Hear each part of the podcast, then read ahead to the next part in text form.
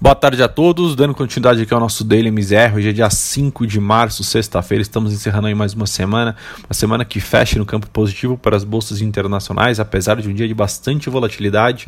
Hoje de manhã a gente teve o relatório do payroll que foi divulgado mais cedo pelo Departamento do Trabalho, indicando que o país criou aproximadamente 380 mil vagas em fevereiro, superando as expectativas dos economistas, né, que esperavam ali uma criação de 210 mil postos de trabalho. Com isso, a taxa de desemprego dos Estados Unidos caiu para 6,2 em fevereiro, ante a 6,3 em janeiro, que foi uma nova surpresa também né, positiva é, para os economistas que esperavam né, uma taxa ali é, estável, que permanecesse muito próxima da estabilidade. Porém, esses sinais de que a economia americana vem se recuperando mais forte, naturalmente refletiu nos treasuries, né, que dispararam logo após a divulgação dos dados, né, com essa aparente melhora no mercado de trabalho, reforçando ali as expectativas de inflação, que é algo que vem pressionando os preços dos papéis soberanos nas últimas semanas. Né, o, juro, o juros do T-Note, é, de 10 anos, no caso, para os tesouros americanos, chegou a subir ali a, na intradiária em 1,62, porém deu uma recuada ali né, é, ao longo do pregão dessa sexta-feira. Com isso, as bolsas conseguiram ali reverter né, as perdas durante o dia e fechando todas ali no campo positivo, realmente num, num, num dia de bastante sinalizações positivas para o mercado acionário americano. É, o índice S&P 500 fechou em alta de 1,95, né?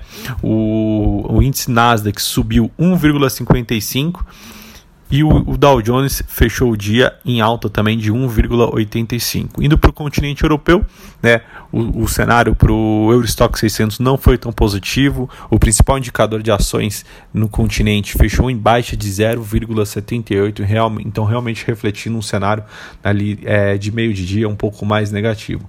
Vindo para a Bolsa Brasileira, o Bovespa acumula uma alta em uma semana de bastante volatilidade, apesar de alguns é, solavancos durante a manhã. O o índice brasileiro conseguiu se manter em firme alta até o final do pregão e fechou ali em uma forte valorização, muito com a ajuda das ações que têm maior peso no índice. Né? O alívio o avanço da PEC emergencial e um ambiente um pouco mais leve no exterior, né, contribuíram ali para os ganhos dos índices que teve ali Vale Siderúrgica como os principais destaques do dia. O Bovespa fechou o dia em alta de 2,23%, retomando ali a casa dos 115 mil pontos, né, e com isso garantiu ali é, um ganho de 4,70% na primeira semana do mês de agosto desculpa, do mês de março, é, a despeito ali de uma grande é, volatilidade que a gente viu ao longo aí de, de, dessa semana toda. O giro financeiro hoje foi um pouco abaixo do visto nos últimos dois dias, ali na casa de 36 bilhões de reais, porém ainda segue bastante acima né, da média que a gente observou em 2020.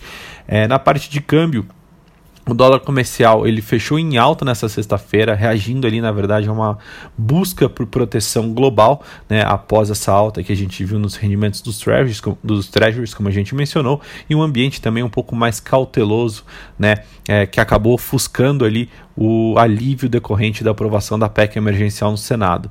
No encerramento da sessão, o dólar subia 0,39 aos R$ 5,68. Vindo para a parte da curva de juros, né, é, os juros futuros de DI encerraram a sessão com uma grande retirada de prêmio de risco, em um movimento interpretado por alguns profissionais do mercado como conduzido por uma realização de lucros e ainda reflexos positivos sobre a aprovação da PEC emergencial, né, que recentemente passou em dois turnos pelo Senado. Lembrando que a PEC emergencial ela não causa nenhum efeito de curto prazo no endividamento brasileiro, porém ela coloca ali diversos gatilhos de que no longo prazo isso pode ser bastante benéfico para a evolução né, da dívida e realmente para que os governos é, consigam ali ter um maior controle sobre os seus gastos à medida que essa, esse endividamento ele vai aumentando. Bom, por hoje essas são as notícias. Semana que vem a gente volta com mais informações informação e mais informações. Muito obrigado bom, bom final de semana a todos.